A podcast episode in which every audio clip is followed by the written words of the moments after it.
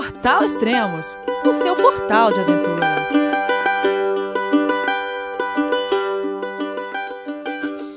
Bom dia, boa tarde, boa noite, bem-vindo a Extremos, seu podcast de aventura. Esse é o sexto podcast da cicloviagem True for Trips, com o Thiago e a Flávia. Olá pessoal, tudo bem? João, é você, meu filho? Alô, pai. Eu consegui. Eu tô no cume do Everest. Eu vi, meu filho. Te acompanhei o tempo todo pela sua página Spot. A família de produtos Spot utiliza tecnologia 100% via satélite para manter você sempre conectado em suas aventuras. Fale de qualquer lugar do mundo através do Spot Global Fone e utilize o Spot Gen 3 para estar sempre rastreado e conectado aos serviços de emergência. Desapareça quando quiser, seja encontrado quando precisar. Saiba mais em findmespot.com.br. Tudo Oi, ótimo. Elias, tudo beleza? Agora a gente tá falando em eslavo. É Dobredan. Dobredan. Cada dia mais complicado, cara. Falar isso também, viu? Só isso. Não, vala, vala, vala, obrigado. Vala, obrigado. Então, é isso aí, Elias. Aí estamos aqui no país eslavos agora. Ah, Língua fantástico.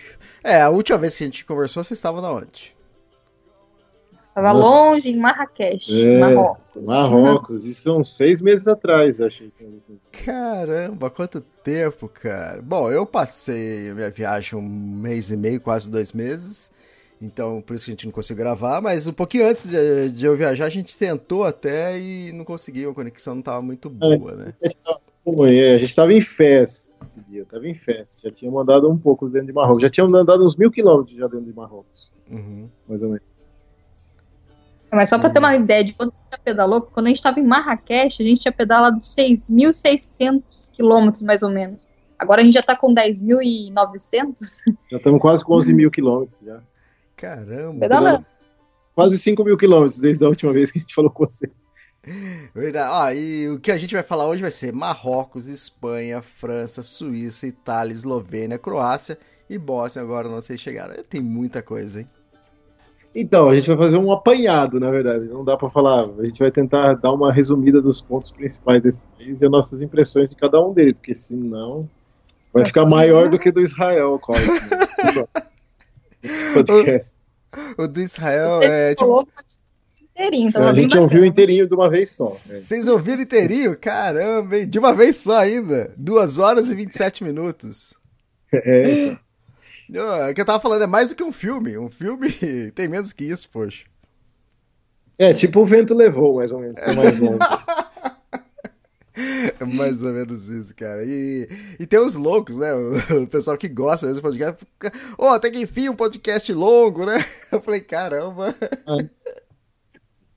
Vixe, nossa, acho que vai ser longo. A gente vai tentar ser mais rápido. Assim. Mas eu falei, é bom, eu coloquei aqui, liguei o som, aí fui lá, fiz a janta, escrevia, eu ouvia, escrevia, olhava, olhava o computador, eu ouvia de novo. É. e ainda não tinha chegado na metade ainda. Não, não. é, fantástico. E, pô, então vamos para Marrocos, então? Vamos, vamos. para Marrocos. Vamos para Marrocos.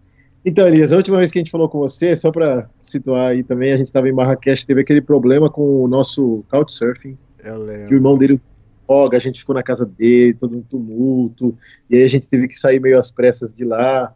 Ele era bacana, mas o irmão era muito louco, e a gente achou um hostel, eles chamam de Riad lá, que é muito legal, e a gente finalmente conseguiu conhecer melhor Marrakech, com mais calma e tranquilidade, e falar com você. Marrakech, a gente tinha um rumo. A gente falou assim: bom, a gente tem que chegar no norte do Marrocos para pegar o ferry para a Espanha. Uhum. Mas se a gente traçasse uma linha reta direto para cima, a gente ia perder um negócio muito legal que a gente queria ver, que é o Saara, que a gente não conhecia. E tem uma parte do Saara que ele meio que dá uma beliscada no Marrocos, ali do lado, perto da Argélia. E a gente falou: não, vamos. Então a gente vai sentido Argélia até Merzuga, que é esse lugar do Marrocos, que é conhecido, ou é, é Merzuga, Merzuga, é que é onde tem esse pedaço do Saara que eles chamam de Bebe Sahara, né, que é a porta do Saara, deles lá. E seria legal, e aí de lá a gente subiria. Bom, beleza, traçamos a rota e fomos. Nossa primeira cidade que a gente parou Isso no Marrocos, pedalando, a gente falou, nossa, o trânsito aqui vai ser o caos, a gente vai se ferrar, mas até que foi legal. É, a gente saiu num domingo, esperamos um domingo, tal, e as estradas não são tão ruins, e diferente do que a gente pensava, os motoristas não andam rápido no Marrocos, a gente não teve problema com o motorista que passa rápido do lado, eles andam tudo mais tranquilo desviam pra caramba da bicicleta, mesmo não tendo acostamento, eles desviam, caminhão desvia, ônibus. desvia. A, maior, a, maioria dos problemas que a gente tem, ó, se tiver algum motorista de ônibus escutando, não fique mal. alguém, não, todos, não são né? todos, alguém está escutando, o pai é motorista de ônibus, sei lá, o tio, alguém fica chateado, fala, não, não é assim não, mas grande parte dos problemas que a gente tem durante a viagem, que a gente mais se assusta, são os motoristas de ônibus, que aquele negócio é enorme, né, faz um vácuo, um repuxo, e ele passa muito perto, às vezes, da bike, muito rápido. Uhum. No Marrocos eles passavam longe e ainda buzinava e acenava, dava tchau, fazia positivo com a mão. Eu falei, não, isso é no paraíso, né? Uhum. Então, mesmo a estrada não sendo uma estrada europeia com asfalto 100%, tudo, mas a gente não teve problema nenhum, nem não passamos medo pedalando no Marrocos. A primeira cidade que a gente parou foi Ait Urir. Agora vai começar a vir uns nomes esquisitos aí para achar no quem se alguém for seguir pelo Google Maps. É. E essa cidadezinha ia ser nosso primeiro camping selvagem no Marrocos. A gente sabia que não era proibido e a gente já tinha escutado várias pessoas contando que era seguro. Beleza. Chegamos na cidade, achamos um, um parque logo na entrada da cidade com um riozinho. Entramos lá, tinha umas famílias tal. Achamos legal o lugar. Falei, ah, vamos esperar. Tentar descer essa galera embora, a gente acampa por aqui. Nisso passou um cara vendendo pipoca. E a gente falou para ele, ó, a gente vai ficar por aqui. A gente achou legal, que, que você acha, né? Ele falou assim, ó, é, é legal aqui e tal, durante o dia, mas à noite pode ficar meio esquisito. Ele falou, apesar de ser um país dinâmico, a galera que quer beber, ou que quer fumar um rachixe, alguma coisa assim, eles vêm para cá à noite, porque não tem iluminação nem nada, então ninguém vai encostar em vocês aqui, ninguém vai fazer mal. Mas talvez vocês escutem barulho, vocês fiquem assustados. Então, se vocês quiserem vir comigo, eu vou, eu mostro um lugar legal para vocês acamparem. E aí que a gente começou a conhecer a verdadeira hospitalidade do marroquino, né, desses povos dos países árabes, como disse o Israel Kochman no, no, no, podcast dele. É um negócio que chama atenção mesmo desses países. E aí a gente conheceu o Karim, ele chamava Karim. Aí ele levou a gente, perto da casa dele tinha um terreno, ele disse que era um terreno que ninguém usava, era tranquilo na frente de umas casas. Lá a gente passou a noite, no finalzinho da tarde, ele ainda levou uns amigos dele para conhecer a gente. Levaram um arguile, fumei um pouquinho de arguile lá. Uhum. E com os dele também um café. E depois eles foram embora e passaram uma noite super tranquila nessa cidade de Aiturir. Beleza. Começamos bem, né? Então, beleza. Não estava subindo ainda. Não tinha subido. Uhum. E aí a gente falou, bom, agora a gente vai sentindo o Arzazat, que é uma outra cidade que você achar no mapa. Eu, eu vou falar letra por letra aqui, mas é o Arzazat que fala da cidade. Aí beleza, começamos a subir. Porque o, o Marrocos ele tem três cadeias principais de montanhas. A gente em Marrakech, a gente estava perto do Alto Atlas, que é ali de baixo. Depois, no meio do país, vocês têm o Médio Atlas, hum, e na, no norte do país você tem a montanha do Rif. São as cadeias do Rif, né? Uhum. E é lógico, eles têm picos de montanhas que são conhecidos, tem uma que eu acho que chama Tubcal, tem uma galera que vai também fazer, fazer trilha lá, subir, são, são todas mais de 2 mil metros, 2 mil, quase 3 mil. É, lógico, não é nada perto do, das cadeias de montanha do Himalaia, nem Cordilheira, uhum. mas são altas, são altas. E aí, quando a gente começou a subir essa, essas cadeias de montanhas, a gente começou a ver mais verde, é impressionante. Uma coisa que chamou muita atenção da gente no Marrocos, quando a gente é, sai do Brasil, o que, você sabe do Marrocos? Assim? Lógico, tem gente que sabe muita coisa, mas no nosso caso. Eu só sabia que tinha um deserto, camelo. é árabe e são muçulmanos. É isso aí que a gente sabia. E aí, quando você chega lá, você tem uma outra língua que, além do árabe, você tem o berber. E quando você começa a subir as montanhas, é, fica muito mais evidente inclusive nas placas eles escrevem na língua berber, e porque essa população é mais na montanha, ele diz que a população de origem mais árabe ficou mais no litoral e nas grandes cidades.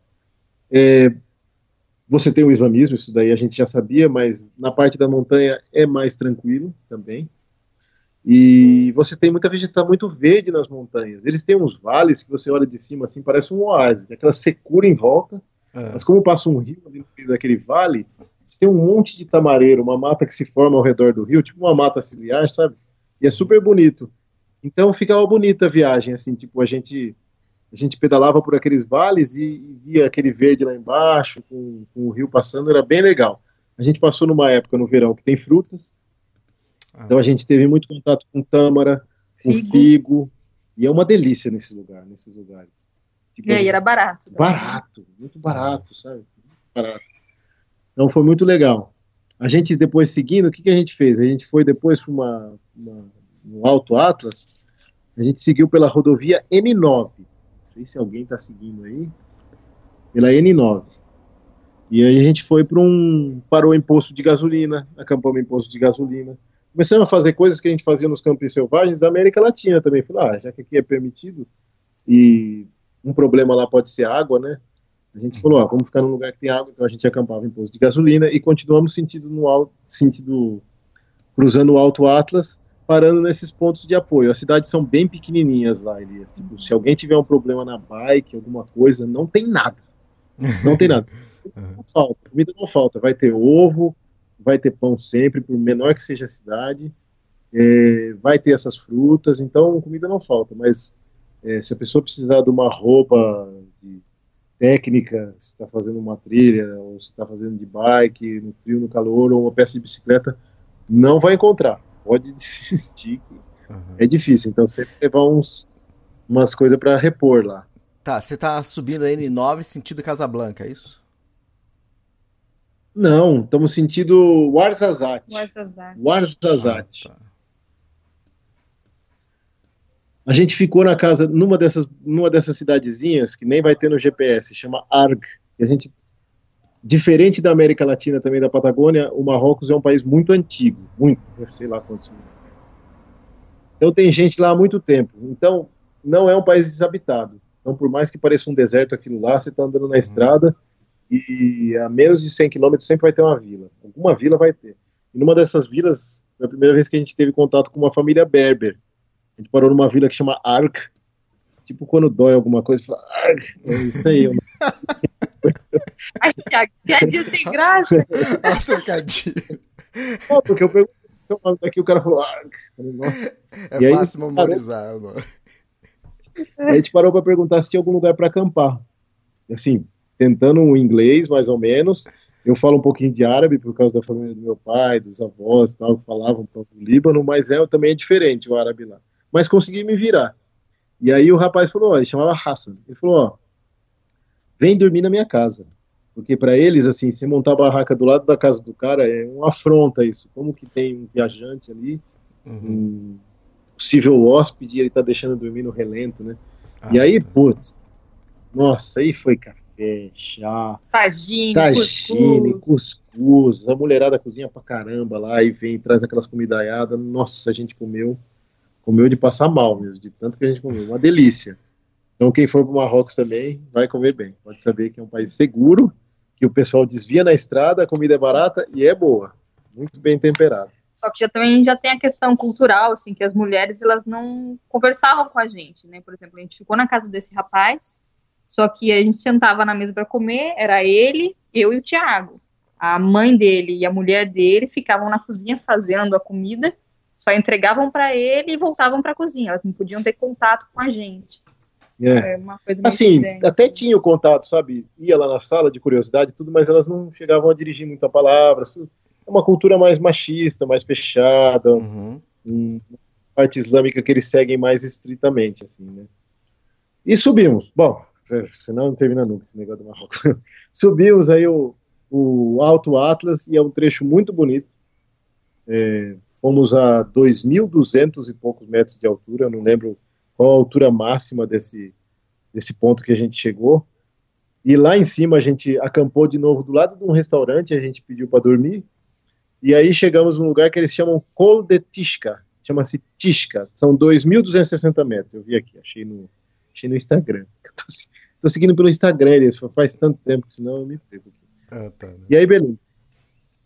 No outro dia começamos a descer, aí é aquela maravilha, né? Porque a gente levou três dias para subir essa montanha. Vai para descer um dia em meia hora, né? Isso que é pior. é, meia hora, você desce aquela desgraça a mais de 60 por hora com a bicicleta, que chega lá embaixo não tem mais nem freio, porque é uma tandem. É, esse então, é um então, problema que a gente tem bastante. A pastilha de freio acaba muito rápido, muito rápido para segurar, mais de 200 quilos para a gente em cima, né? Uhum. Nessa descida, a gente passou do lado de uma plantação de, de umas oliveiras, plantação de azeitona. Eu falei, ah, vamos acampar aqui. Tinha um tiozinho mexendo na terra lá, os trabalhadores. Eu perguntei, olha, eu, eu posso acampar aqui, né, tal. Ele falou assim, ó, tem um hotel ali, né?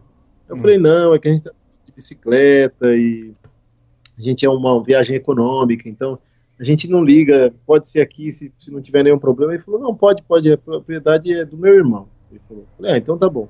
Montamos a barraca, à noite começou o tempo a ficar meio esquisito, umas nuvens, aí daqui a pouco vem um rapaz de terno.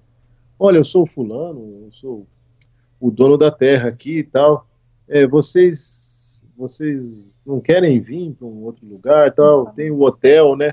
Eu falei não, mas o hotel ali é caro. A gente não, a gente, se a gente puder ficar aqui, ele falou assim, não, o hotel é meu. Estou convidando vocês para ficar no hotel.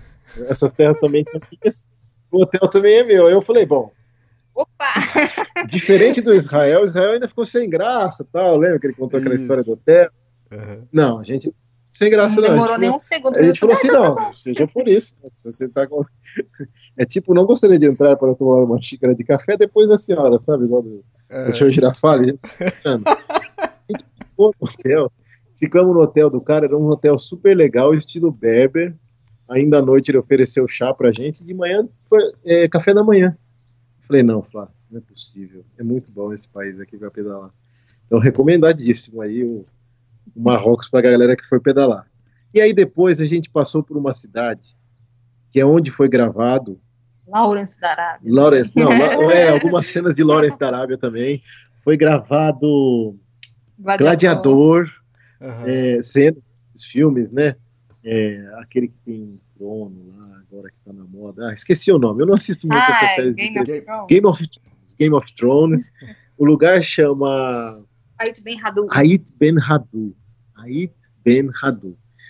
No Marrocos, esse é o lugar que tem o maior Casbar do Marrocos. Casbar são cidades é, antigas fortificadas.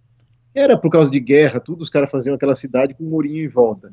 E são uhum. cidades feitas barro e na palha mesmo.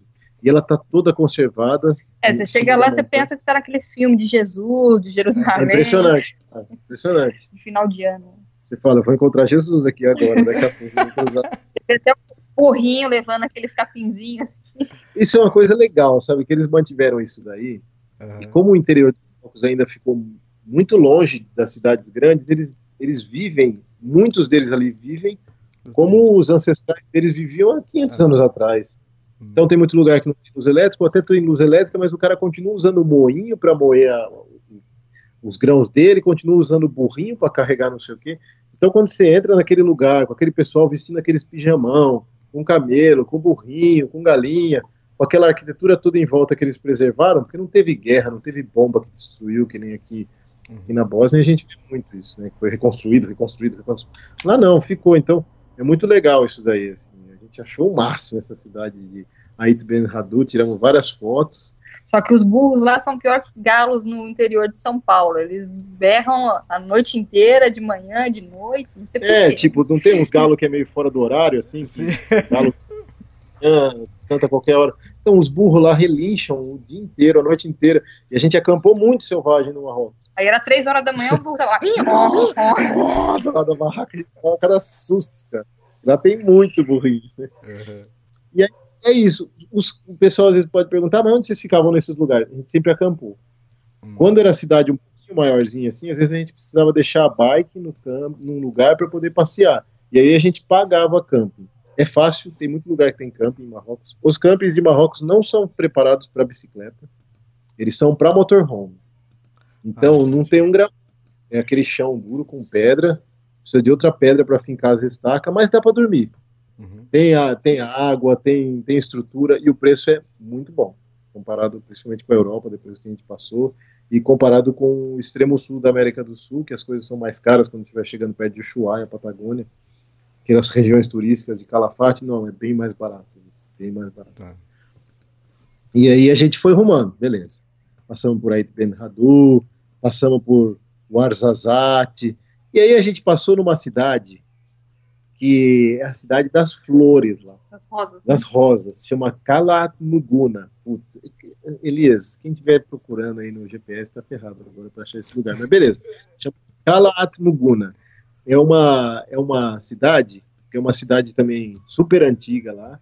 E essa região eles plantam muita rosa no Marrocos. É, o cheiro de rosa é. em tudo, quando você vai, onde você vai tem cheiro de rosa. É muito, o legal, assim, de se alguém estiver viajando de moto ou pedalando, é que como você está muito exposto ao ambiente em volta, nas montanhas você sente muito cheiro de, de azeitona, impressionante. Eles têm muita oliveira lá e muitas pequenas propriedades que produzem oliveira. Então é o tempo todo sentindo. E é um azeite, quando você come aquele negócio, é diferente. É um verde escuro, é uma delícia. E perto dessas outras cidades que tem tâmara, você sente o cheiro, e nessa região era flores. Parecia que você estava dentro de uma fábrica de sabonete andando na estrada, sabe? Era um cheiro todo. Uma hora que até dava uma enjoada, mas era gostoso. E quando a gente chegou nessa cidade, a gente chegou bem na época da última colheita das rosas. Foi muita coincidência. E aí eles fazem um festival. E a gente não sabia. Aí a gente foi para um camping, no camping a gente ficou sabendo, tava um camping, tava cheio de gente. Falei, nossa, que estranho, né? E aí a gente foi, falamos, vamos ficar uns dias a mais e vamos para esse festival. Nesse festival a gente teve contato com as outras coisas do Marrocos que a gente também não sabia.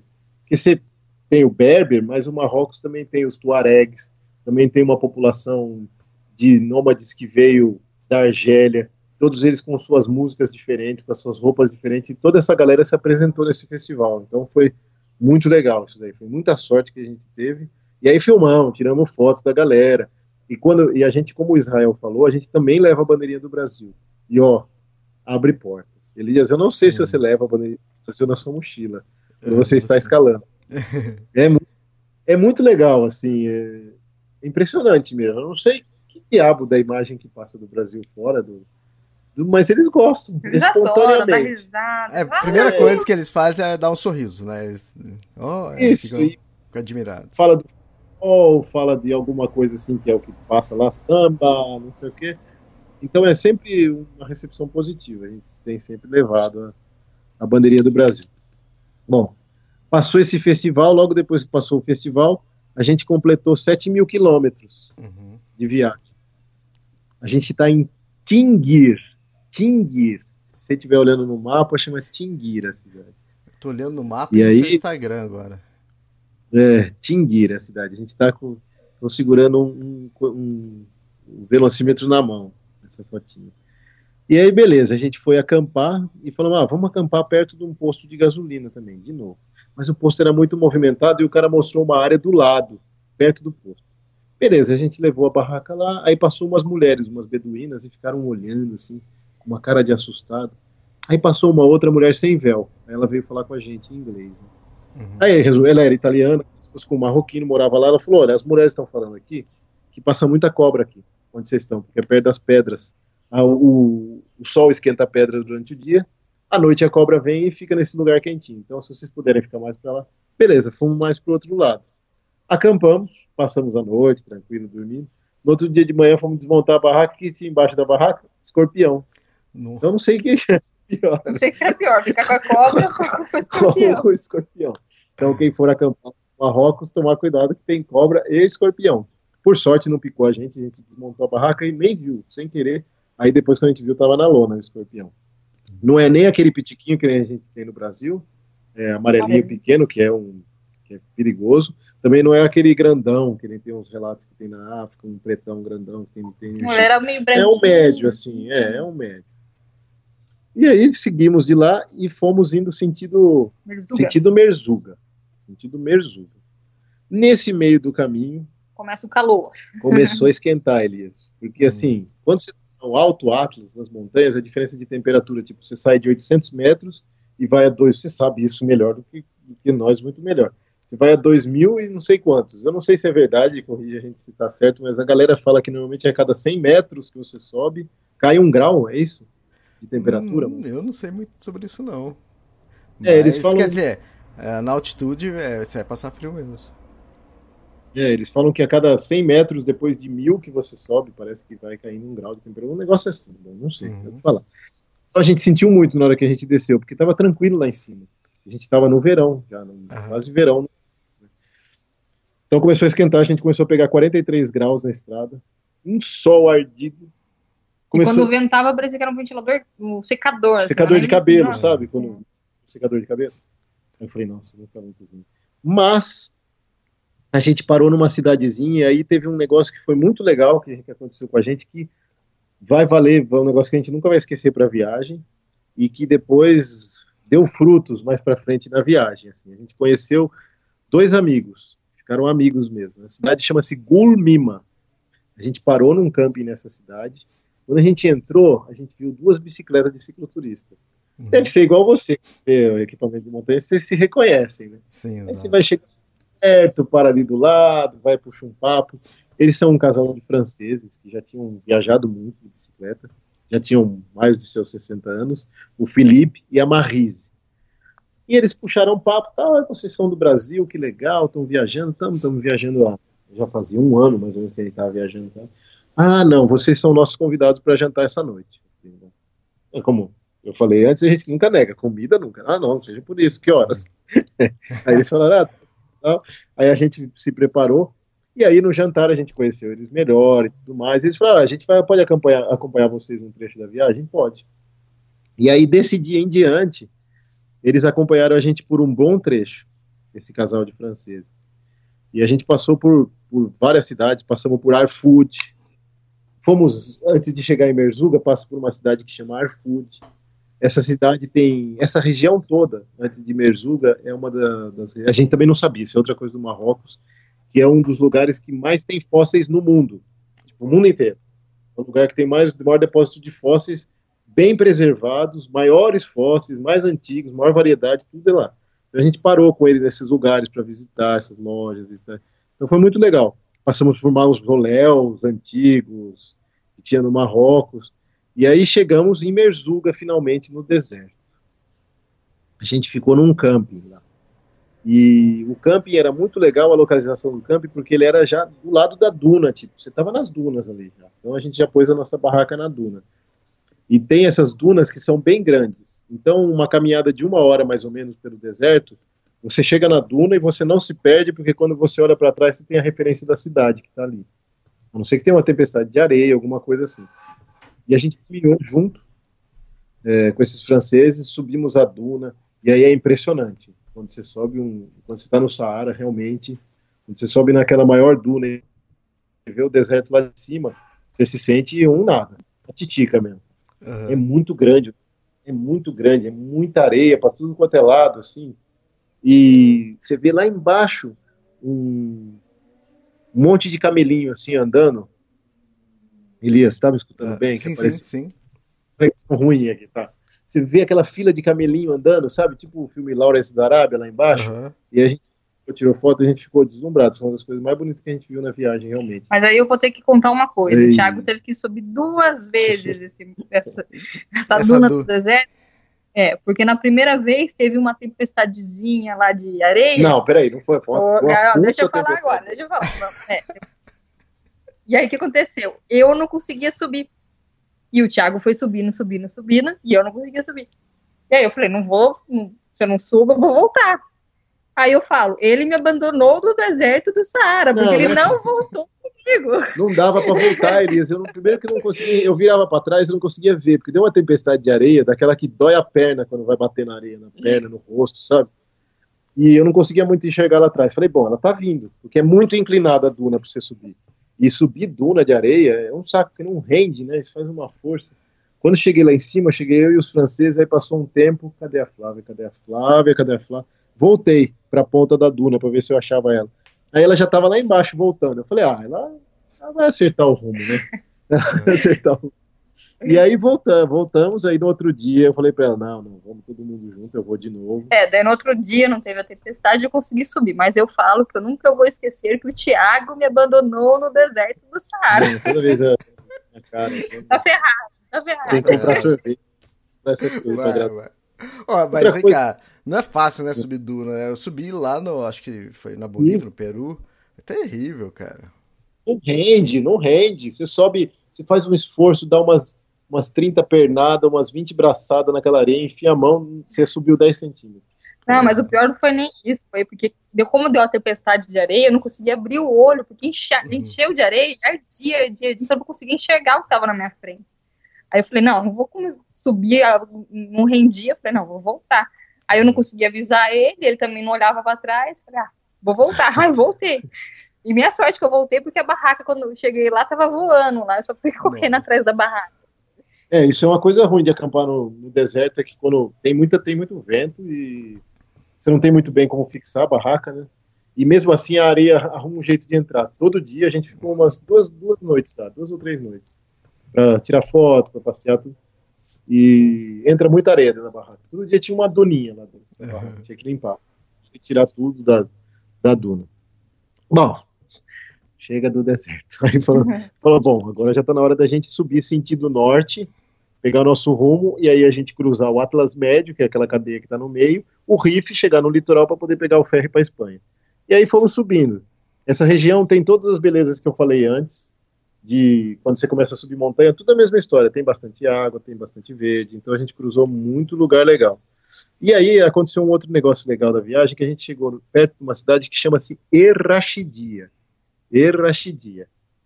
Logo antes dessa cidade, tinha um vilarejozinho que chama-se Mesque.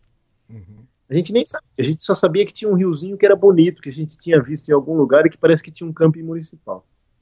Beleza, fomos para esse camping municipal, chegamos lá baratíssimo, baratíssimo assim para acampar e entramos. E aí aconteceu um outro negócio muito legal com a gente, que nesse camping a gente conheceu uma figura, Passando. o Hassan.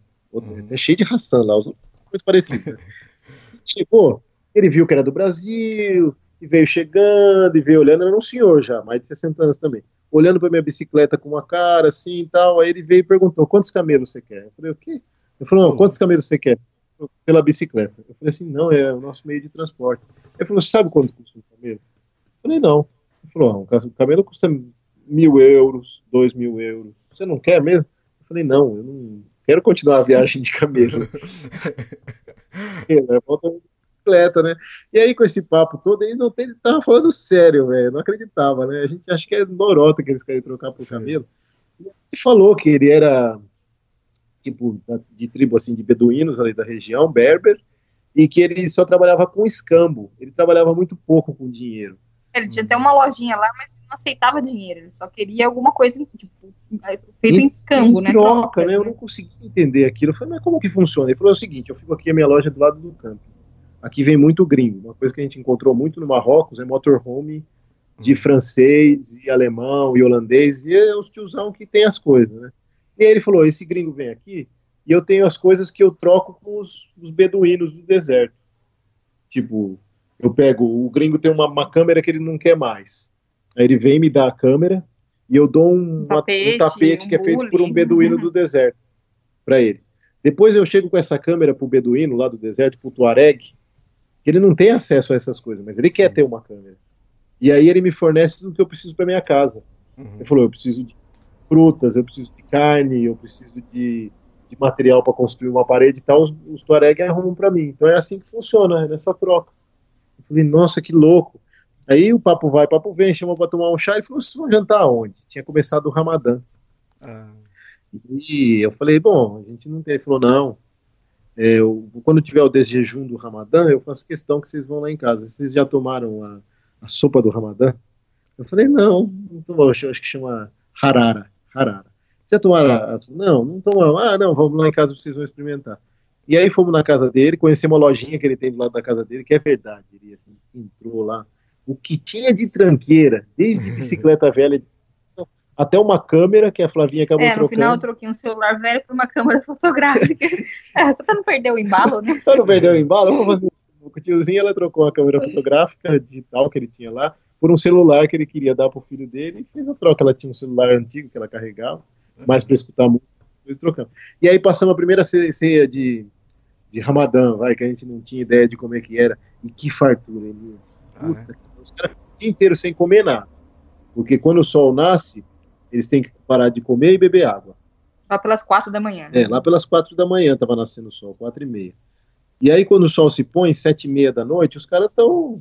Eles acostumam, na verdade, mas eles estão com fome, com sede. Uhum. E aí eles comem igual uns animais à noite. Eles põem, assim, é, o despertador também para várias horas para eles irem acordando também e comer, comer, comer para aguentar durante o dia. Então você imagina a fartura que veio à mesa quando, quando tocou, porque assim, quando eles sabem que eles vão comer pelo anúncio da mesquita. Ah, tá. E cada dia o sol se põe numa hora diferente, então eles ficam esperando. Tem cidade que dá um estouro, parece uma bomba estourando. E aí não, começa. Rojão, né? É, aí começa todo mundo, Allahu bora lá, não sei o quê, aí uhum. pode comer. Aí você vê a galera toda indo para casa correndo para comer. E aí foi um negócio muito legal que a gente conheceu esse Hassan e conhecemos as comidas é, mais típicas marroquinas, porque a gente tem uma ideia às vezes de que a comida marroquina é parecida com a árabe, mas é que a gente tem muito contato com a culinária árabe do Sírio, da Síria e do Líbano no Brasil. Mas a culinária árabe marroquina é diferente. Eles têm umas cuscuz, tagine, eles têm um pão deles berber, eles têm um tipo de uma pizza deles, eles têm uns doces bem diferentes. E foi muito legal. Tem muita fruta também dessas aí deles, de época. Beleza. E aí fomos embora. Passamos por El. Não achamos lugar para ficar nessa cidade. Seguimos. Achamos no GPS um lugar que chamava Happy House, Happy não sei o que. Nesse lugar a gente chegou. No meio de uma vilazinha. E era tipo um, um hotelzinho pequeno. Tipo um hostel. E a gente perguntou se a gente podia acampar ali do lado. O rapaz falou: não, fica aqui num quarto. Eu falei assim, não, mas quanto, quanto custa o quarto? Ele falou, tanto. Eu falei, não, a gente está viajando econômico, a gente pode acampar aqui do lado e a gente usa, pode usar o banheiro e a gente te paga um valor menor. Ele falou assim, não, por esse valor pode usar o quarto mesmo. Eu falei, não, não, ele falou, não vou deixar vocês dormir aí fora, que não sei o quê. E aí ele foi super bacana, esse rapaz, ele e a família dele, chamava House of Happiness, Casa da Felicidade. Uhum. E, e, ficamos nesse lugar, chamava Yusuf, o rapaz recebeu a gente, então sempre hospitalidade. E fomos, fomos embora. Vai, vai, vai, vai embora. Aí Passou... pela ruta número 13, né? Na ruta número 13. Fomos indo embora. Atravessamos o Médio Atlas. Montanhas do Médio Atlas. Uhum. Qual a nossa surpresa ao atravessar essas montanhas do Atlas Médio? Aí tem uma coisa diferente do outro, que eles têm floresta de cedros. Uhum. A gente nem esperava que fosse possível ter cedro. Eles têm os cedros libani, que é uma variante do cedro do Líbano atlânticos, que eles têm lá. E aí, beleza, a gente ficou num camping nesse lugar. Achamos um campingzinho numa cidadezinha que chamava Midelt. E aí aconteceu um negócio engraçado, porque é, tinha, a gente não podia ir no banheiro que ia um senhor lá ver o que, que a gente estava fazendo. Era muito bizarro. Não sei uhum. porquê. E aí, tipo, ah, você quer fazer um, dois, sabe? Você quer, sei lá, alguma coisa assim. É esquisito, né? E aí, uhum. tipo, eu falava, banheiro das mulheres, ele entrava no banheiro da mulher para ver o que estava fazendo. Aí eu começou a ficar, comecei a ficar incomodado com aquilo, sabe? Toda vez que eu ia no banheiro, e esse senhor que era o responsável pelo camping lá dentro do banheiro para ver o que a gente estava fazendo. Não sei se ele não queria que usasse muita água, não sei. Aí eu falei para Flá, Flá, amanhã cedo nós vamos embora. Eu vou bem cedo no banheiro. Meu dois é de manhã cedo, né? Reloginho. Eu falei assim, eu vou às... Sem detalhes, Thiago. Eu vou às seis e meia da manhã. Porque esse cara vai vir às seis e meia da manhã, né? Beleza. Fui eu tranquilo lá, sentei no troninho, tô lá concentrado, escuto passos entrando. Eu falei, eu não acredito. Eu vou arrancar essa porta do banheiro. No chute vai derrubar esse tio do outro lado. Ele foi lá na porta, bater na porta pra saber o que eu tava fazendo. Ô, louco. É, aí eu falei. Aí, eu, aí com um pouco do árabe que eu sabia falar, né? Aí eu xinguei ele, eu fiquei puto, xinguei em árabe. Falei pra ele cair fora de lá que, não, que eu não podia nem cagar sossegado. Aí o tiozinho quando você escuta os passos assim rápido, saiu vazado com a gente e foi embora. Foi uma situação meio inusitada lá do, do camping. O tiozinho do banheiro. O né? tiozinho do banheiro. situação. Ah, bom, descemos o Atlas Médio e aí chegamos na região de Fez, que a gente ia gravar o negócio hum. com você que não deu certo. Chegamos nessa cidade. Já é uma outra cidade grande também, então nessas cidades a gente ficava em hostels. Conhecemos Fez, que é uma cidade muito legal, uma cidade antiga, que é onde tem os as chamam, que é o, onde eles curtem o couro, onde eles tingem o couro, aquelas coisas muito antigas. De Fez a gente foi para Meknes, que é uma outra cidade muito antiga que tem próximo. Essas cidades são legais para conhecer, porque tem toda uma história, tem museus, é bem bacana. Aí conhecemos, ficamos uns dias nessa cidade, nos, nos, nos e fomos embora. E a gente foi para de Meknes, quando a gente saiu para subir lá para o norte, para atravessar agora as montanhas do Rif, tinha dois lugares que a gente queria conhecer. Volubilis, que é uma cidade, uma cidade antiga romana, uma das, um dos maiores sítios arqueológicos fora da Europa, tal, fica lá em Marrocos, que a gente nem tinha ideia que tinha isso, exposto assim ao ar livre, do lado da estrada. Uhum. E Chefchaouen, que é a cidade azul, lá do Marrocos, que fica nas montanhas do Rif. Beleza. Passamos por Volubilis, super legal mesmo a cidade. Você paga um, um precinho lá para para entrar e aí conhecemos essa cidade romana super antiga que depois foi dominada por não sei quem, foi dominada por não sei quem lá, beleza. Vamos embora. E continuando acampando livre, isso acampando livre na estrada, acampando em plantação de azeitona, tudo, e continuamos. A água a gente pegava nas bicas. Uma vantagem que tem para quem viaja em países islâmicos, se faltou água, chega perto de uma mesquita, sempre vai ter água. Ah. Eles precisam lavar os pés, lavar o rosto, lavar as mãos, para entrar limpo para rezar. Então sempre vai ter uma mina de água do lado da mesquita, e é água boa. Então a gente continuou seguindo. Para chegar em Chefchaouen, uma subida, uma montanha empinada também, que é essa cadeia do Rif. Acampamos, dividimos em, a gente divide em trechos, assim, tipo, ah, tem que subir 90 quilômetros, beleza, uhum. então vamos dividir em trechos, a gente faz 30, 30, 30 e vai embora. Chegamos nessa, nessa cidade que chama Chefchaouen, é a cidade azul, é super bonita no Marrocos, super legal, vale a pena visitar. Conhecemos, achamos super bonito, ficamos num camping. Lá a gente teve uma outra experiência que a gente conheceu um casal de italianos que estava viajando num tanque home, que era tão grande o motorhome deles, que era gigantesco. Não tínhamos conhecido o motorhome melhor assim por dentro, entramos, eles contaram as histórias deles. E aí, finalmente, no outro dia, a gente desceu para o litoral uma, é, mediterrâneo do Marrocos, litoral mediterrâneo do Marrocos, a gente foi até uma cidade que chama-se Martil. Martil. Esse litoral é muito bonito, Elias. A galera que vai para o Marrocos conhece mais o litoral de Essaouira, Casablanca, aquele outro. Uhum. Esse que a gente foi, ele é menos turístico e ele é muito bonito, com areia clarinha e tal. Ficamos... Eu não sei se era porque era Ramadã, mas a gente ia na praia e só tinha gente. Né? é, o, o, legal desses países islâmicos é isso também. Quando você vai na praia, a praia é sua. Tem, tem uma mulherada perto que vai. Tem uns caras. A maioria tá tudo vazio. Então a gente foi nessas praias e a gente foi seguindo pelo litoral, porque a gente queria um pouco escapar das montanhas até chegar em Tanger. Que Tanger é um, médio, né? Tanger, que é onde tem o porto que leva para Espanha. Sim. Aí vem um detalhe. Nossa ideia, quando a gente chegou nessa região, era vamos pegar o ferry, descer em Tarifa, na Espanha, perto de Granada, família da minha mãe tem parentes nessa região, eu queria conhecer. E aí a gente vai. Só que para cruzar essa parte toda da Espanha, até chegar na fronteira com a França, é mais de mil quilômetros. Nós, como brasileiros, só temos 90 dias na zona de Schengen. Uhum. Bicicleta.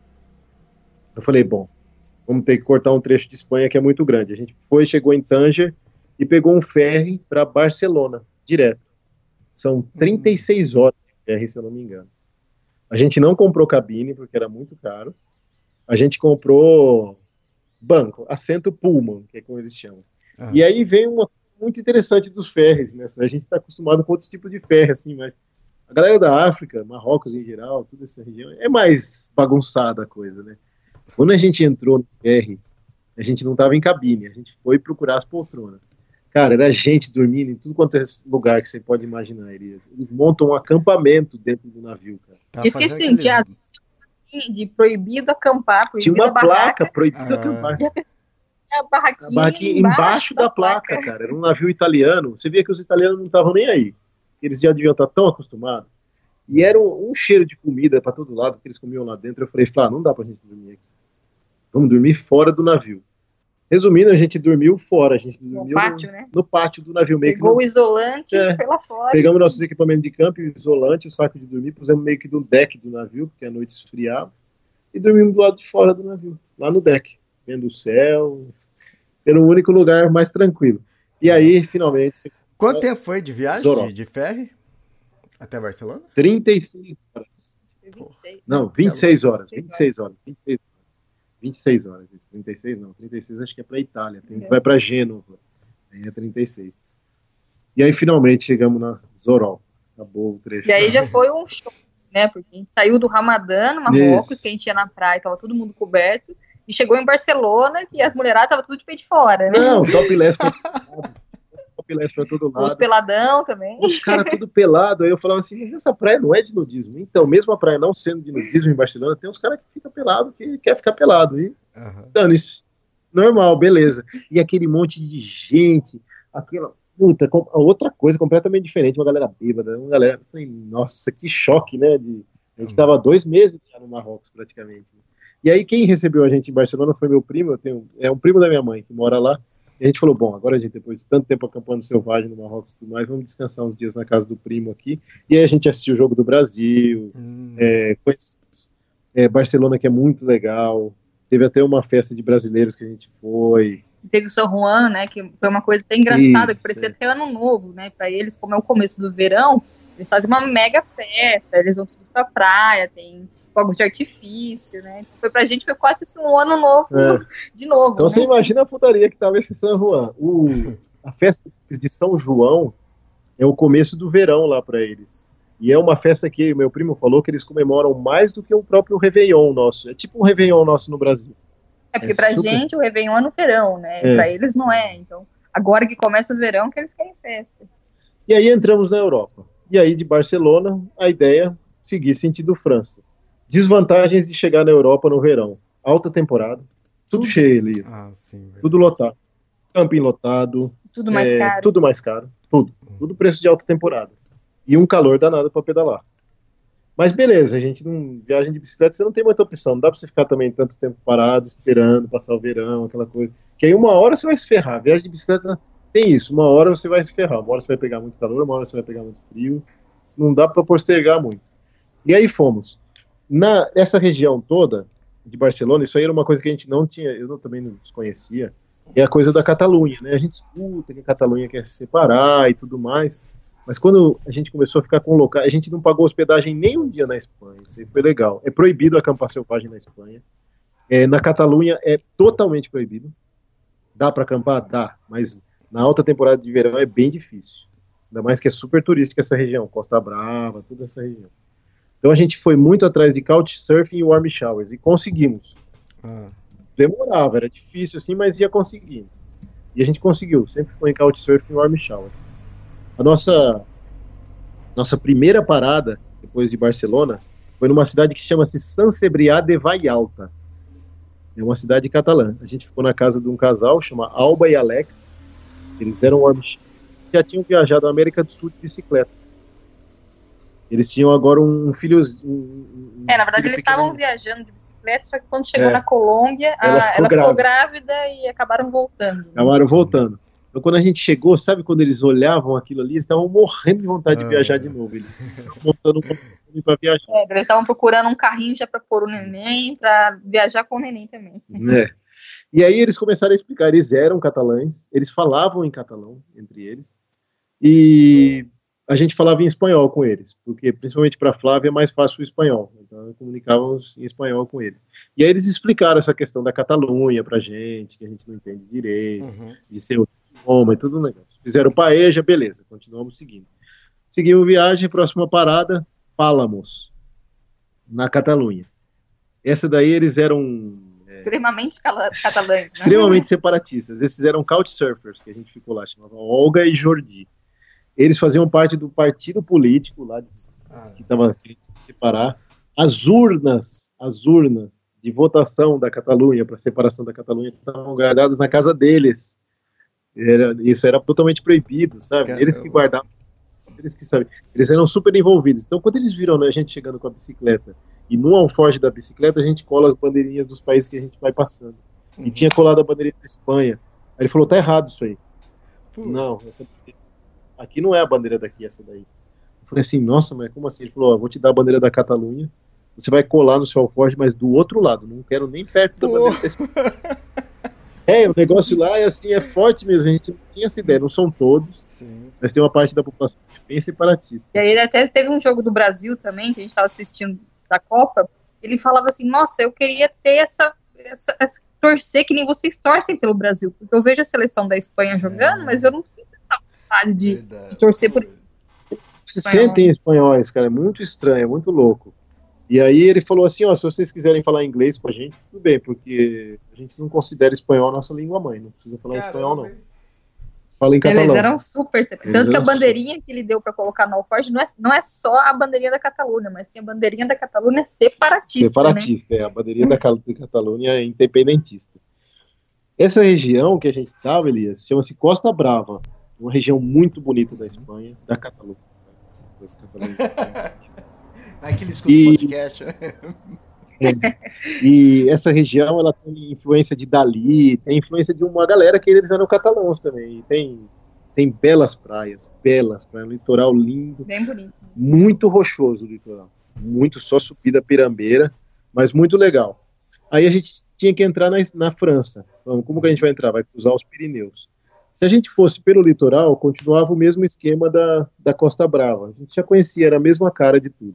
Então vamos entrar um pouco para o interior. A gente passou por uma cidade que chama-se Pera Talhada, que quer dizer pedra talhada, porque é uma cidade toda feita de pedra, uma cidade histórica na, na Catalunha, super bonita. A gente foi hospedado depois em Vila de Mar, que é na Espanha também fomos recebidos por Warm Showers. É, foram super legais. Era, era, era, um inglês que vivia com um catalão, e esse catalão também super separatista, tudo o mesmo jeitão. E Bom, os espanhóis. Segundo, segundo os separatistas, você não visitou a Espanha, então. Vocês entraram para Barcelona e, e subiram. Catalunha, Catalunha, Catalunha. Mas é muito bonito. Quem sabe numa próxima viagem eu conheço a Espanha mais espanhol. Conheci a Espanha mais separatista. Bom, cruzamos os Pirineus. É, não pelo litoral, mas pelo miolo. A gente prefere estradas pequenas. Então a gente cruzou por uma região que tem umas vinícolas, que tem plantação de azeitona, plantação de uva, muito legal. E aí descemos para o litoral francês depois. Só para cruzar, a gente foi por dentro, depois voltou para o litoral. e a gente, foi, é, a gente foi para uma cidade que chama Port Vendre. Escreve Port Vendres. E a gente ficou na casa de uma couchsurfing também, que recebeu a gente. Foi a primeira, nossa primeira recepção na França. Era uma uma francesa muito simpática, ela era enfermeira, chama Marie, recebeu a gente. Aí bebemos cervejinha, tava um calor, tudo mais, passamos um dia nessa cidade e aí fomos seguindo por esse litoral francês. Só que é aquela mesma coisa que eu te falei, Elias, super turístico nessa época. Uhum. É, as coisas caras, os campings começaram a ficar muito salgados pra gente. E aí, às vezes, tem uma galera que fala assim: ah, por que vocês não acampavam selvagem e tal? Uma coisa é você acampar selvagem num lugar que não é turístico.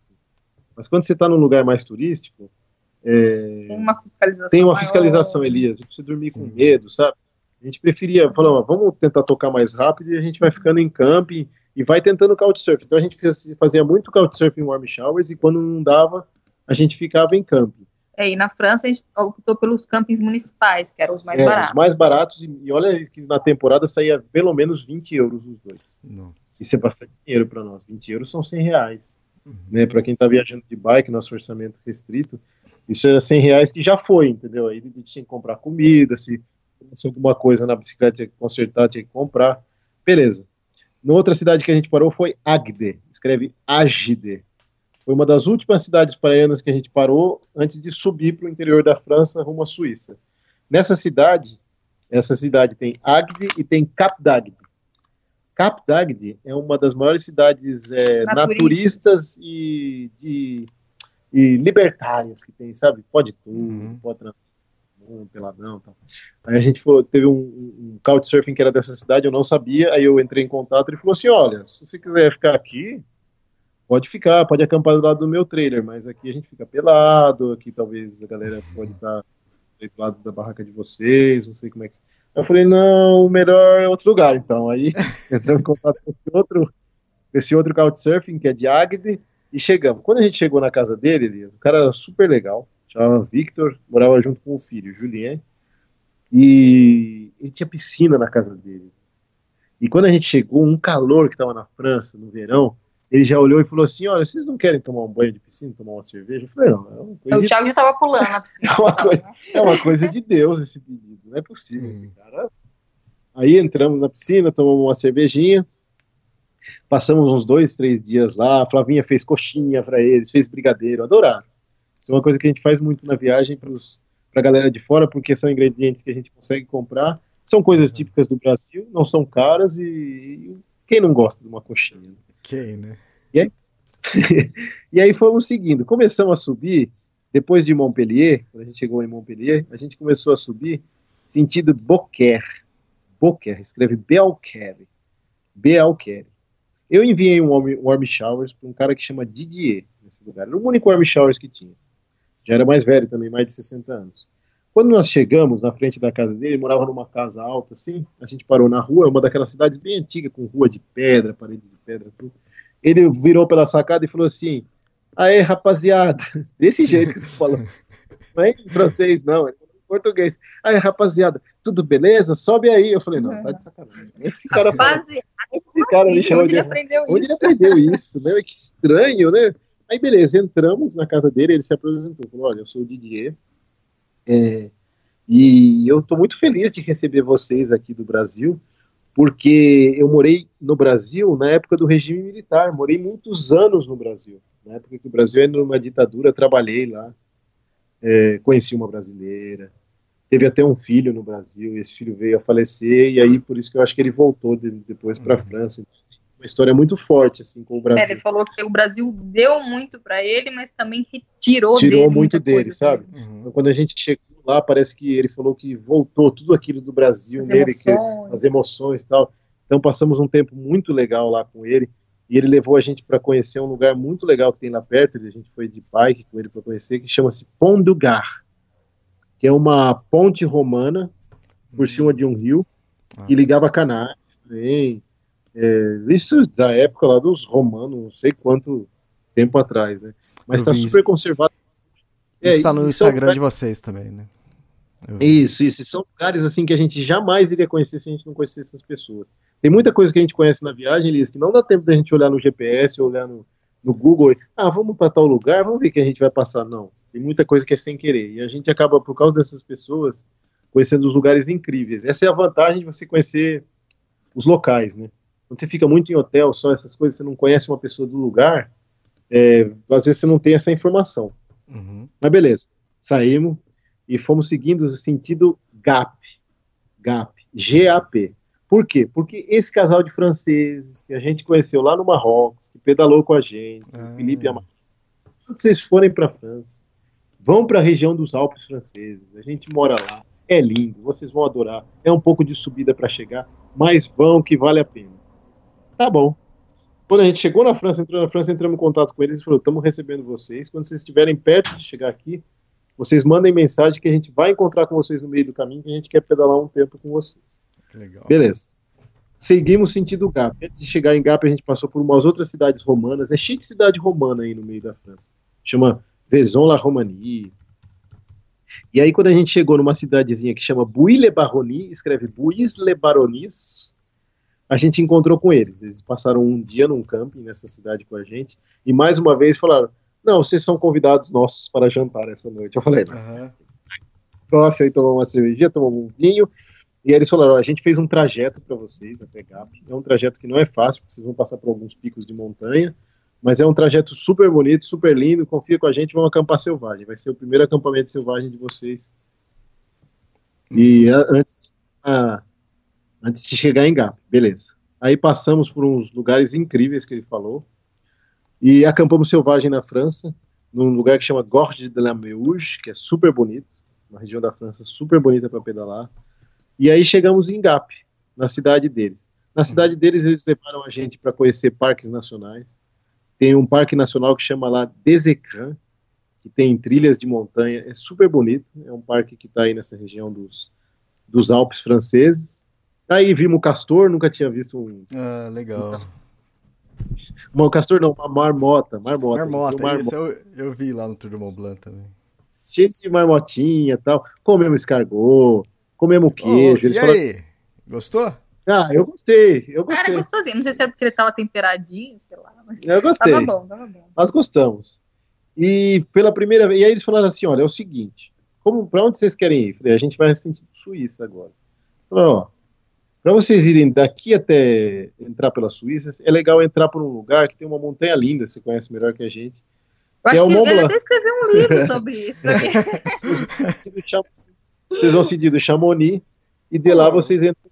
Só que a estrada é monótona para lá, ele falou. Vocês não vão aproveitar muito, é uma estrada que tem muito movimento, que Chamonix é muito turístico uhum. e é muita subida. Então a gente dá uma carona de motorhome para vocês. vocês. Vocês aceitam? Mas a gente nunca tinha viajado mesmo assim de motorhome, a gente já tinha pegado caronas em outros trechos. Mas uma viagem assim que você vai, para com o motorhome, sabe, come, aquelas coisas. E a gente aceitou e fomos com ele de carona que até fantástico. Chamonix. Até Chamonix? Caramba! Tem uns 200 e poucos quilômetros de Gap até Chamonix. Uhum. E aí eles passaram por outras cidades, paravam, almoçamos, tudo. E aí chegamos em Chamonix, realmente é lindo, né? super turístico. Ficamos num camping que tem em Chamonix, eu não me lembro, mas é um campo bem perto do centro da cidade, que tem uma vista belíssima com o Mont Blanc. Vista maravilhosa. É, mas era engraçado que a gente olhava o Mont Blanc e ficava, nossa, será que o Elias passou por ali? Na verdade, o, o, Tour do Mont Blanc, né, o que eu fiz, o roteiro que eu fiz, ele não ele não caminha praticamente na montanha do Mont Blanc, no maciço. Ele caminha no, na montanha de trás, de frente, né? Na verdade. Uhum. Tem, a, tem o Mont Blanc, tem o vale e depois tem a outra montanha. Então a gente percorre sempre esse outro lado. Então. Mas é... do lado tá do lado italiano, do lado que tem uma face para cada lado, né? Tem Isso, é, é... O, isso, o Tour do Mont Blanc mesmo, ele percorre tudo. Ele dá, ele vai fazer um zerinho em, em volta da montanha, entende? Então você, a gente começa na França, depois vai para Itália, depois Suíça, depois volta para França no mesmo lugar e termina em Chamonix ali. Então você faz Legal. o circuito inteiro. E o que, que vocês acharam de, de Chamonix? Cara, a gente achou caro pra caramba também. É muito caro, caro né? Mas só que assim, é lindo o lugar, cara. É lindo, é uhum. é tudo feito mesmo aquilo lá. Totalmente, então, tem aquelas lojas, é todo um charme o lugar, sabe? Um é, glamour, tem um glamour. um glamour, assim, mas é muito legal. Nós adoramos a cidade, é super bonito, né, cara? E aquela é paisagem. É que concentra muita beleza num lugar muito pequeno, né? Entre aspas, pequeno, né? Porque o maciço Mont Blanc, eu fiz a caminhada, foi 170 quilômetros. E já que vocês falaram, né? Quem quiser comprar o livro, o livro tá à venda no, no extremos.com.br, vocês podem comprar o livro lá. Então são 170 quilômetros. E... Oi? Já tem e-book também ou só o livro? Não, não, é, é só impresso. Não vai ter e-book, não. Pelo menos tão cedo, mas pode ter um dia. E. Então, quer dizer, é uma região muito bonita e concentrada, e outra, você atravessa três países, então é, é muito legal é. isso, né? E, mas é o que você falou, é, não é barato, né? Você dormir lá não é barato. Para comer, já não é tão. Tipo, se você souber, se for em supermercado, tem, tem um supermercado lá que é bem mais barato, entende? Então, é, tem outro que é muito caro. Agora, a coisa boa, que acho que também vocês fizeram isso a viagem inteira, é queijo, né? Que tem tudo que é tipo de queijo. Então é. Tem 160 e poucos tipos de queijo, ele falou. É, Se cortou quiser, um pouco. Quantos? Um por dia, cara. Diferente, o ano inteiro. Não repete o queijo. Eu, falei, é, eu fiquei um mês lá, acho que eu comi uns 20 e poucos tipos de queijo, mais ou menos. Que é isso? Nossa, e esse casal francês, eles faziam praticamente todas as refeições pra gente. E, e todo intervalo das refeições, eles sempre serviam queijo. Era no café da manhã tinha queijo. Eles depois do almoço queijo, tinha queijo. Depois da janta tinha queijo. Impressionante. Era queijo pra toda hora. Eles, eles, Elias, um negócio legal assim, eles sempre gostaram muito de montanha. Da bicicleta uhum. e da montanha. E eles, desde a infância, subiram montanhas. E ele, em especial, o Felipe, ele era dessa região de Gap e ele ia muito a Chamonix. E ele é instrutor de montanhismo. Quando ele era bem jovem mesmo. Foi assim que eles se conheceram ela foi fazer uma trilha de montanha onde ele era o instrutor e aí casaram. E, e ele né, né, conta que quando ele era jovem, Chamonix, assim, não tinha nada, ele falou. Ele falou que era meio tipo estrada de terra uhum. e não tinha essas lojas, essas coisas. A montanha tinha muito mais neve. Ele disse que é uma coisa perceptível para quem tem a idade dele e viu como era antes, que diminuiu o gelo lá, diminuiu os glaciares, diminuíram bastante de tamanho o, o volume da neve ele diminuiu. A gente acha que tem neve pra caramba aí naquele lugar. É, exatamente. Eu conheço só agora, então. Mas depois que eu fiz o Tour do Mont Blanc, eu fiz um passeio lá que é você sobe de um trenzinho e eu fui pro Mer de Glacé, é, Mar, Mar de Glacé, né? E você chega na parte alta, onde tem um restaurante, estão construindo hotel agora, coisa mais linda, e você vê o glaciar lá embaixo. E você desce pro glaciar. E para descer pro glaciar, você desce por umas escadas de ferro que acho que tem, sei lá, 400 degraus, coisa assim. E conforme você uhum. vai descendo a escada de ferro, chega num certo ponto que aí tem uma placa. Ó, o, o glaciar era nessa altura em 1980 e pouco. Aí você começa a descer, em 1990 era dessa altura. Aí você começa a ver a diferença em poucos anos, assim, 10, 5 anos, o quanto que foi derretendo, entende? E até chegar lá embaixo nos tempos atuais. Aí você olha assim, a diferença é gritante. Ah, então, então tem isso. É, a gente não tinha essa ideia. Ele falou, mas quem vê assim tem entende melhor. E é isso aí, Elias. Nosso trecho da França terminou em Chamonix, e de lá a gente cruzou para a Suíça. Tá, e vocês cruzaram por onde para a Suíça? Na, de Chamonix para a Suíça tem, um, tem uma estrada pequena que vai a Finot, eu acho Finot. O passo chama Châtelard Frontière. ah, eu, eu vejo que tá Eu placa. gostei do sotaque. Châtelard Frontière, sei lá. Uhum. E aí é desse que a gente cruzou para Salvan. Para Salvan, sentido Salvan, sentido Finot. E aí a gente foi para esses lugares. Eram cidadezinhas pequenininhas que tinham ali na Suíça. Ah, fantástico. Bom, vamos deixar então a parte da Suíça e que mais que vai faltar? É, é Suíça, Itália, Eslovênia, Croácia e depois a Bósnia. Faz tempo que vocês entraram na Bósnia? Faz uma semana, uma semana e, pouco. pouco. É, uma uhum. semana e pouco. Isso, assim, uma coisa que eu acho legal, assim, que às vezes a galera tem dúvida de. Tipo, impressões, vai, de, desses uhum. três, vai. Se fosse para fazer um resumão, Marrocos, é, seguro. Ah, tá, legal. Porque normalmente a gente escuta ao contrário disso, né? É seguro. Super seguro. Exceções, exceções. Grandes cidades. Se é, você for a tá. Casa Blanca, se você for a Marrakech, se você for a uhum. Meknes, Chefchaouen já é menor, ela é turística, mas é menor. Existe um apelo turístico muito grande, então muita gente vai te parar para pedir dinheiro, querer te vender coisa. É, as crianças vão olhar para lá, vai fazer bonjour, bombom, dinheiro. é, dinheiro, entendeu? Mas quando você sai dos grandes centros e vai para o interior, é super seguro. Uhum. É bonito, tem muito verde, tem água, é, e as pessoas são muito hospitaleiras. E para quem viaja assim econômico, é, é uma viagem boa. Você gasta ah, tá. pouco com campo, para acampar selvagem é tranquilo e para comer também é barato. Espanha a gente não conheceu quase nada, né? A gente conheceu a Catalunha praticamente. Ah, não, mas legal, Nossa, conhecer uma região muito bonita também, né? É, muito bonita, é isso que eu ia falar. A impressão da Catalunha é, Barcelona é, é tipo a galera que quer ir para curtir. É, vida noturna, é agito durante o dia e praias lotadas praias são lotadas. A gente foi um dia na praia, puta, pra achar um cantinho pra esticar uma toalha ali e deitar. Então é, esticar meia toalha, né? é mais agito e é uma cidade cara. Então, Barcelona é caro, é legal, vale a pena conhecer, tem muito museu, tem muita história da, da Catalunha. A região da Catalunha em si, para pedalar, é bonita, você tem montanha, você tem campo, você tem belas praias. É proibido acampar selvagem. Então, se for, não vai na alta temporada que nem a gente tá. foi, ou se for na alta temporada que nem a gente for, tenta warm showers e couchsurfing, que ou a gente deu muita sorte, ou a galera é Receptiva. Foi receptiva, foi receptiva. Comida boa, vinhos bons. Ali acho que isso vale para toda a Europa. Né? A impressão que a gente teve da França. Uma qualidade de vida incrível. Incrível. Verdade. Verdade. Não, a gente ia às vezes em festa, em coisa, você via os velhinhos assim dançando, velhinho pulando, velhinho subindo as trilhas a mais França, rápido que a gente. A França chamou muita atenção da gente por, causa, por isso. É, idoso com qualidade de vida. Sim. A gente parou num festival numa praia e metade da galera que estava curtindo uma música agitada ali eram idosos, cara. Eles, a maioria deles magros, ativos, sempre é, fazendo trilha, sempre pedalando, sempre muito ativos, muito participativos tal. Um negócio assim que eu acho um pouco diferente do Brasil. O idoso lá é muito ativo. É super seguro também, não preciso uhum. nem falar. Isso. E o interior da França, os franceses são hospitaleiros, cara. Porque a gente, a gente tem uma impressão de que o europeu é mais fechado. É lógico, se for comparar o europeu com o latino, é, era da Bósnia aqui depois, que são países mais pobres, eles são mais reservados, na verdade, mas são super educados. Mas eles são bem hospitaleiros, cara, uhum. ajudam. É, e às vezes a gente pensava assim, ah, a gente vai comer na França, vai vir aqueles restaurantes, só vai vir aquela comidinha pouca. É, não é assim coisa. não. Nossa, não, mas quando não mesmo.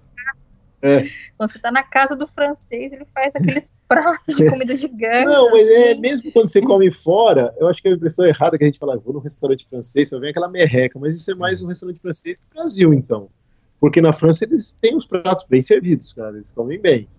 É que eles nem o pão bem. francês, né? O pão francês só tem no Brasil. Na França não tem pão, é, é baguete. É, é uma baguete. Então essa é a impressão que a gente teve da França. Não é, é, foi o país, é um país caro dentro da Europa para quem viaja, principalmente um latino viajando. Mas você tem, que nem você falou, as opções de supermercado. Tem muito. Uhum. Você tem o Coop, você tem o, os outros. É, o Carrefour, e dependendo do supermercado que você vai. E tem os paquistanês também, agora que tem supermercado quanto é lado lá, os China, e são mais baratos. Então, se você comprar mais no super, dá para levar a viagem mais tranquila. Se for fora de temporada, ficar em camping é mais, é mais seguro. E a França tem uma rede de ciclovias, não é igual da Suíça, mas tem uma rede de ciclovias muito conectada, que vai beirando todos os canais, tem muito canal na França, impressionante. E se a pessoa quiser, ela viaja a França inteira só por, por pequenas estradas rurais e essas ciclovias, que é o que a gente fez, e vale muito a pena. É, eu achei que todos os meios de transporte lá são bem aproveitados, né? Os navios com os canais, Sim. os trens com as ciclovias, as, as, as rodovias, né? São bem hum. Estruturadas também, as ciclovias também. Essa foi a impressão que a gente teve. Da, Bom, é, vai ficar para o próximo podcast Suíça, Itália, Eslovênia, Croácia e Bósnia. E se vocês depois vocês podem confirmar isso ou não, não sei como foi a impressão de vocês. Se vocês acharam a França cara e Suíça. Então, Elias, depois a gente conta pra você. Deixa, deixa Pô, você vai de... A gente vai deixar esse gancho mesmo pro, pro ouvinte? Tudo bem. Isso é bom. É, subindo, na verdade. A França, desses três que a gente tinha passado, Marrocos era o mais barato. Depois é, você foi para Espanha, ficou mais caro. Quando a gente chegou na França, foi o mais caro desses três. Exato. E, mas, mas, mas, da Suíça teve umas surpresas assim, mas a gente, vai deixar para. A gente tava com medo de entrar na Suíça, porque a gente sabe que o europeu acha essa cara, imagina nós. Né? Exato, exato. Pô, mas legal. Tá Agora, vocês deixaram um bom, um bom gancho pro, pros ouvintes aí. Vamos ver o que eles vão falar. Mas o próximo podcast a gente grava mais, mais próximo, porque isso é o roteiro que vocês já fizeram, então a gente já uhum. divide em dois podcasts aqui e fica melhor. É, porque senão depois a gente, se for daqui a seis meses, Elias, a gente já tá lá no Japão. Já. Exatamente. E se a gente deixar, a gente vai bater o tempo do, do Israel. Já deu, deu uma hora e onze minutos aquele podcast. Mas beleza, Elias. Muito legal. Beleza. É isso. Tiago, obrigado. Flávia, obrigado. E até o próximo podcast. Até, até a próxima. Um abraço. Abraço. Valeu, tchau. obrigado. Até mais. Tchau, tchau.